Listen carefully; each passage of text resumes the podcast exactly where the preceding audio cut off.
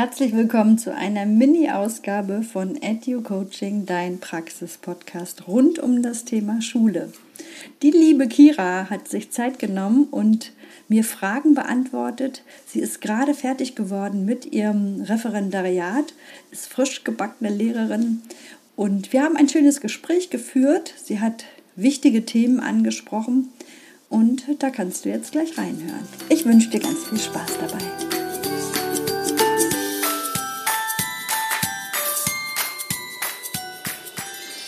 Herzlich willkommen bei Edu Coaching, dein Praxis-Podcast rund um das Thema Schule. Hier erwarten dich Inspiration, Innovation und ganz viel Austausch. Und wenn du Referendarin oder Studentin oder frisch gebackene Lehrerin bist, dann bist du bei mir genau richtig. Ich möchte mit dir zusammen Schule neu gestalten. Lenken statt führen, coachen statt lehren und eine Lernbegleiterin zu sein, das ist mein großes Ziel. Dafür braucht es neue Unterrichtskonzepte und die findest du hier bei mir bei Edu Coaching. Mein Name ist Silva Müller und ich möchte mit dir gemeinsam Schule neu gestalten. Schön, dass du dabei bist in der Edu Coaching Family.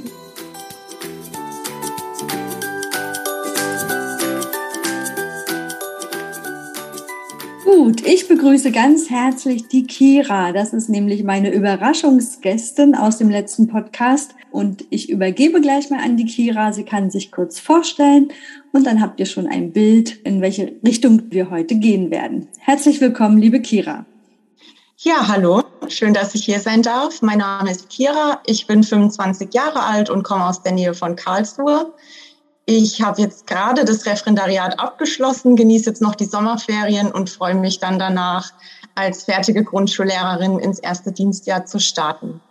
Wunderbar. Herzlichen Glückwunsch auf jeden Fall zu deinem Abschluss. Danke. Das ist das Ziel ganz vieler Studentinnen und Referendarinnen. Hast du noch etwas, was du sagen möchtest oder kann ich gleich mit meinen Fragen losstarten? Aber wir können gerne direkt starten. Ja, super. Warum möchtest du Lehrerin werden? Was hat dich dazu inspiriert? Wann war so der Auslöser, dass du sagst, ich möchte Lehrerin werden? Eigentlich ganz lustig. Als ich selber noch in der Schule war, habe ich immer gesagt, typisch Teenager. Wenn ich hier fertig bin, dann sehen die mich nie wieder. Ähm, trotzdem habe ich immer schon total gern mit Kindern gearbeitet, habe ganz viel gebabysittet, Nachhilfe gegeben oder auf kleine Cousinen aufgepasst. Und so richtig der Wunsch kam dann nach dem Abitur auf. Da war ich dann als Au-pair-Mädchen in Südafrika, mhm. habe auf vier Kinder aufgepasst und mit denen auch immer so ein bisschen Homeschooling gemacht. Und da habe ich mich dann entschieden, doch, das ist es. Wenn ich nach Hause komme, dann bewerbe ich mich für das Lehramtsstudium. Ja, super. Also es ist auch dieses Bauchgefühl, was du hast oder hattest, äh, dass es dich dahin gezogen hat. Kann genau, ich, ich glaube, irgendwie war es auch schon immer so mein Ding, obwohl ich es lang gar nicht gesehen habe. Ja. Und habe es dann aber eben doch gemerkt, doch, das ist es mit ja. Kindern zusammen. Hm. Super. Darf ich noch fragen, welche Fachrichtungen du studiert hast, in welchen Altersklassen du arbeitest? Ich habe Grundschullehramt studiert in Karlsruhe an der Pädagogischen Hochschule. Hm. Gestartet bin ich dort mit den Fächern Deutsch und Englisch, weil das einfach in der Schule meine Lieblingsfächer waren ich habe dann dort ganz schnell gemerkt, okay, das Englisch dort ist gar nicht so, wie ich es mir vorgestellt habe und habe mhm. dann das Fach gewechselt zu Alltagskultur und Gesundheit. In der Grundschule gehört das zum Fach Sachunterricht. Also ich bin mhm. jetzt in der Grundschule tätig. Ja, super. Und das haben auch ganz viele ähm, andere Studentinnen und Referendarinnen beschrieben, dass sie während des Studiums nochmal gewechselt haben. Ne? Diese Möglichkeit gibt's ja zum Glück. Und das ist ja auch ganz wichtig, damit du dann wirklich auch das unterrichtest, was du von Herzen möchtest und wo du überzeugt bist. Hm. Ja, vielen Dank. Ähm, meine zweite Frage läuft darauf hinaus, was du Positives aus Studium und Referendariat mitgenommen hast, was du vielleicht auch deinen jungen Kolleginnen und Kollegen mitgeben möchtest, was dir ja viel gebracht hat, wo du viel gelernt hast, welchen Mehrwert du quasi mitgenommen hast. Also Teil vom Lehramtsstudium, ähm, zumindest in Baden-Württemberg, sind mehrere Praktika und das waren auch immer die Zeiten, wo ich einfach am meisten mitnehmen konnte, am meisten gelernt habe und auch am meisten Spaß hatte. Denn das ist eben der Ort, wo man sein möchte in der Schule. Und ich habe mich dann entschlossen, ein Praktikum an meiner eigenen Grundschule zu absolvieren. Und das fand ich einfach total cool, da die nochmal wiederzusehen aus der anderen Sicht. Man durfte dann mit ins Lehrerzimmer gehen und es waren tatsächlich auch noch ein paar meiner eigenen Grundschullehrerinnen da, ähm, ja, was, was total schön war. Und ähm, am prägendsten fand ich dann einfach die Referendariatszeit. Da ist man eben eineinhalb Jahre ganz viel an der Schule, auch an derselben Schule und entwickelt sich wahnsinnig weiter. Also für mich waren es einfach immer die praktischen Teile vom Studium und dann das Referendariat, wo man ja ganz viele schöne Momente erlebt und ganz viel rausziehen kann. Ja, schön. Das kann ich mir gut vorstellen, ne? denn wenn man in der Schule ist, dann wird der Beruf der Lehrerin ja viel klarer, viel deutlicher für einen selbst, ne? als wenn man da im Studium, im Auditorium wichtige Vorträge hört, die sicherlich auch ihre Berechtigung haben, aber also mir wird es oder mir ist es damals genauso gegangen. Hast du dann auch ähm, Dinge, die dich geprägt haben während des Studiums oder während des Refs, wo du so Schlüsselerlebnisse hattest, wo du sagst, ja, das hat bei mir noch mal ganz viel bewirkt, noch mal so eine Änderung im Denken ähm, ausgelöst. Gibt es da so Erinnerungen, Erlebnisse?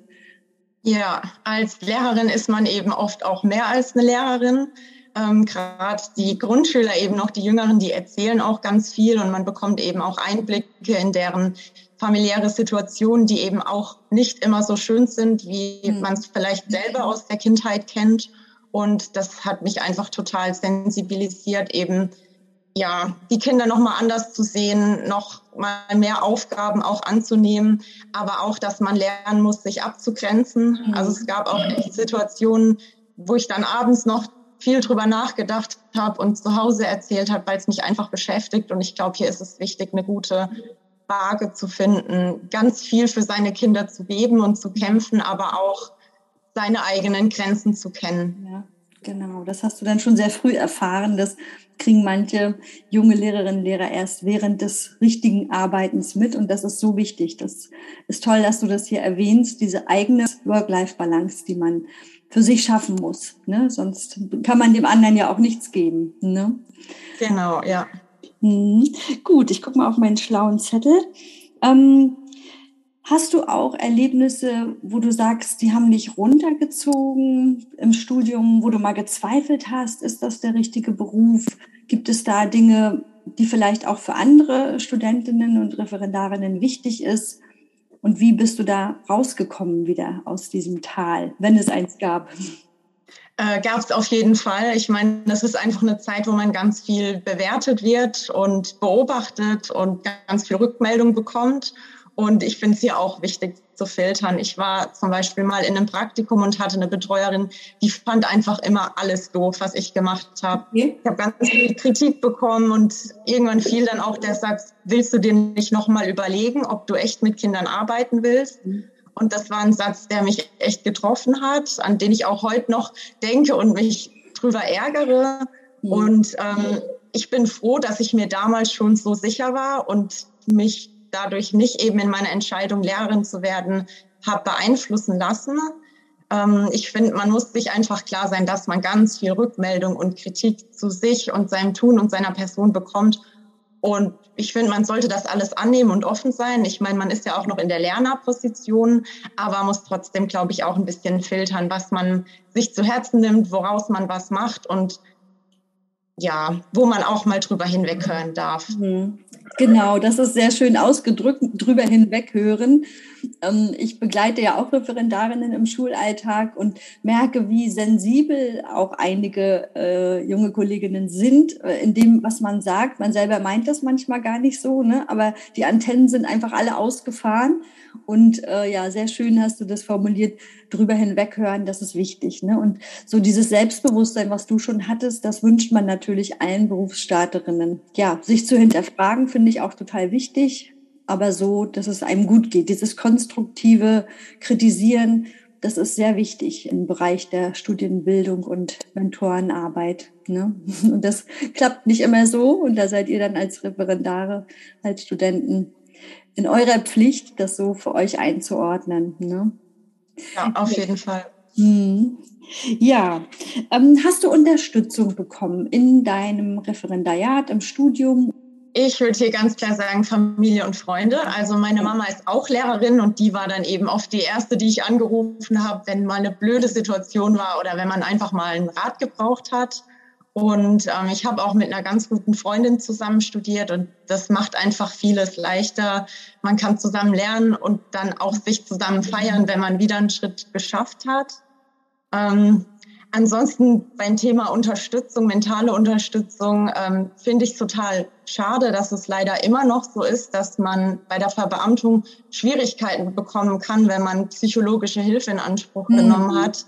Das ist auch eine Sache, die ich am System gerade total veraltet finde und wo ich hoffe, dass sich das bald ändert, weil ich finde gerade das Studium und das Referendariat, das sind anstrengende Zeiten und wenn hier jemand sagt, ich brauche Hilfe und hätte die gerne, dann finde ich das auch wichtig, dass man sagt, das nimmt man auch an und eben nicht überlegt, oh, könnte ich dann eben später Schwierigkeiten bekommen. Ja, ja.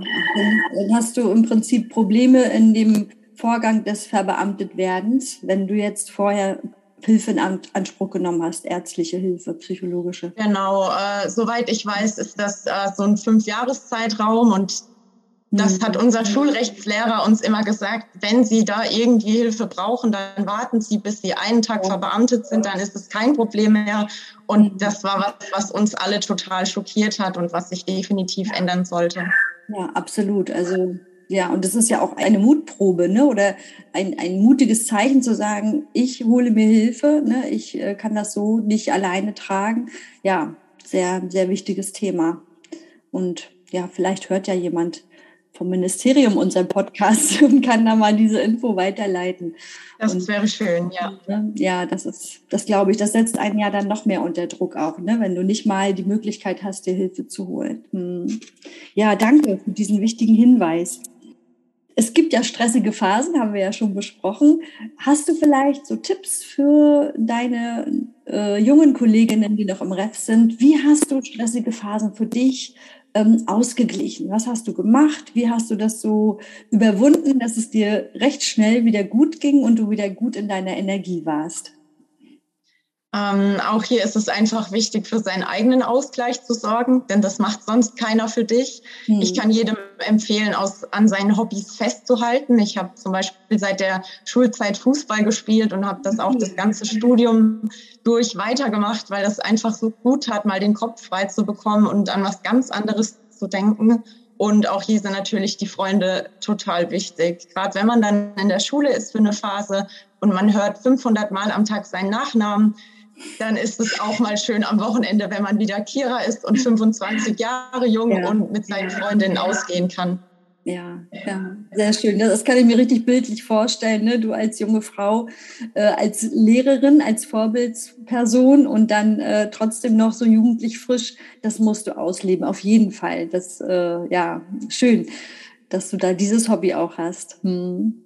Ja, ähm, Hast du drei Tipps, die du den jungen Studentinnen, Referendarinnen mitgeben würdest, was sie auf jeden Fall beachten sollten, was sie machen müssen, damit sie gut durch diese Phase des anstrengenden Studiums kommen?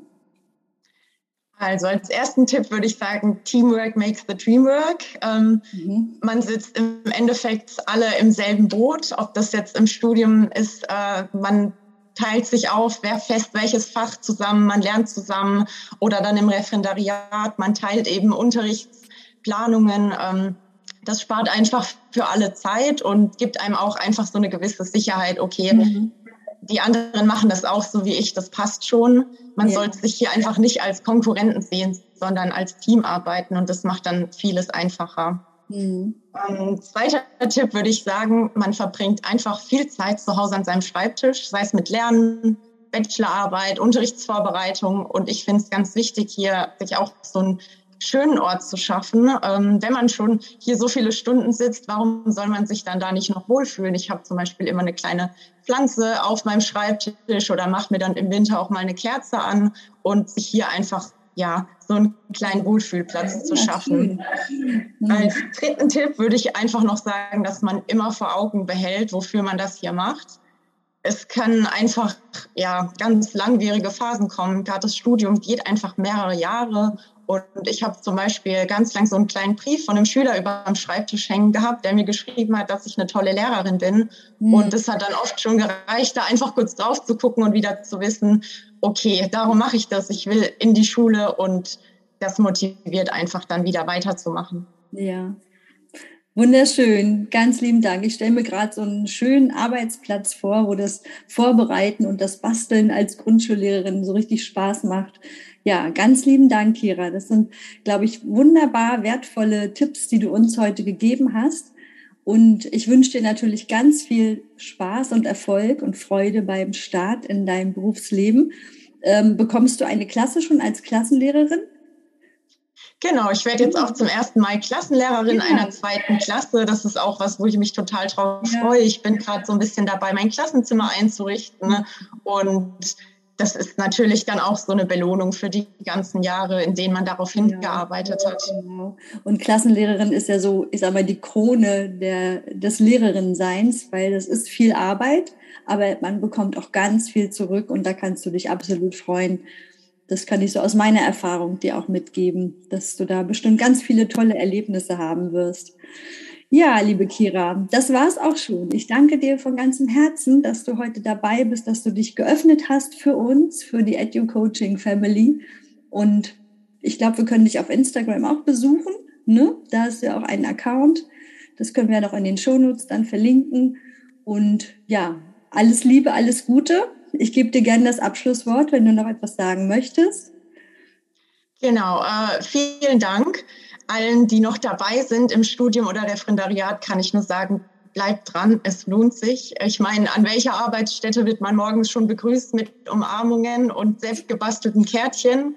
Und genau, wie gesagt, wer gerne noch einen kleinen Einblick haben möchte, ich bin bei Instagram als Grundschulfaultier unterwegs und teile da auch immer mal wieder ehrliche, schöne und manchmal auch unschöne Momente aus dem Lehreralltag. Genau, und gerade das Gleichgewicht, dass es nicht nur perfekt ist, ne, das finde ich auch an deinem Account so schön, dass man auch manchmal Momente hat, wo man denkt, ah, ne, was mache ich, was tue ich, war das richtig?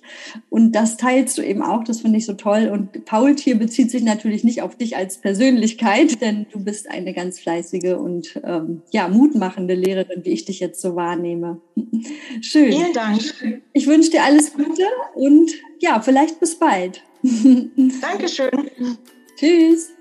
Tschüss.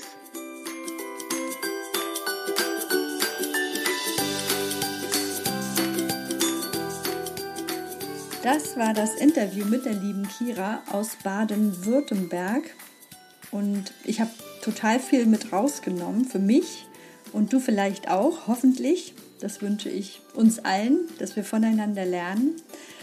Ähm, ja, die Essenz für mich ist aus diesem Gespräch, dass die Inanspruchnahme von psychologischer Hilfe im Studium und Referendariat zur Nichtverbeamtung beiträgt. Also die Inanspruchnahme von psychologischer Hilfe. Also das hat mich wirklich erschreckt, habe ich so noch nicht gehört.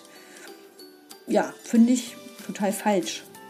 Und vielleicht kannst du mir deine Erfahrungen da auch schildern oder mitteilen, denn da müsste man auf jeden Fall, müssten wir auf jeden Fall was bewegen, sehe ich so.